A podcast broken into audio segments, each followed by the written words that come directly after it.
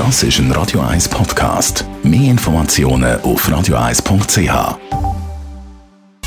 1 Style. Style. Fashion.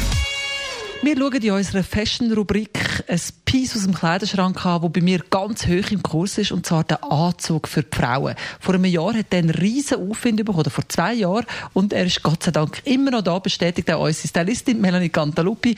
Melanie, die Anzüge bleiben zum Glück. Die bleiben definitiv. Also ich sehe, du bist ein riesen Fan. Bei mir ist das nicht ganz so. Also da lobe ich mir immer noch meinen guten Jumpsuit. Aber ja, es ist wirklich, also was aber neu ist, was man muss sagen, es wird alles ein bisschen bequemer. Es hat ganz neue, tolle Stoffe, vor allem so Jersey-Stoffe, die äh, sehr äh, elastisch sind, viele Elastan drin haben, sehr bequem sind durch das. Und äh, das Ganze wird auch ein bisschen weiter Also man hat äh, so ein bisschen den Oversize-Bläser an oder einmal ein bisschen eine Oversize-Hose dazu.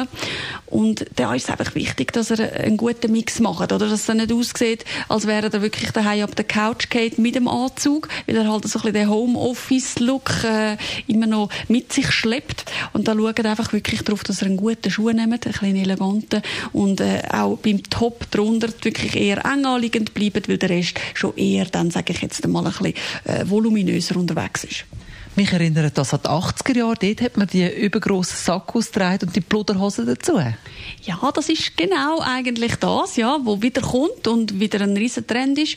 Und neu sind halt die Farben. Man sieht es wirklich, also äh, Ton in Ton, ein riesen Thema, haben wir ja auch schon gehabt. Und auch da wieder knallige Farben sind sehr in, aber auch Pastelltöne. Also man kann wirklich sagen, die Anzüge gibt es in allen Variationen und es ist sicher für jeden etwas dabei. Radio 1 Style. Style.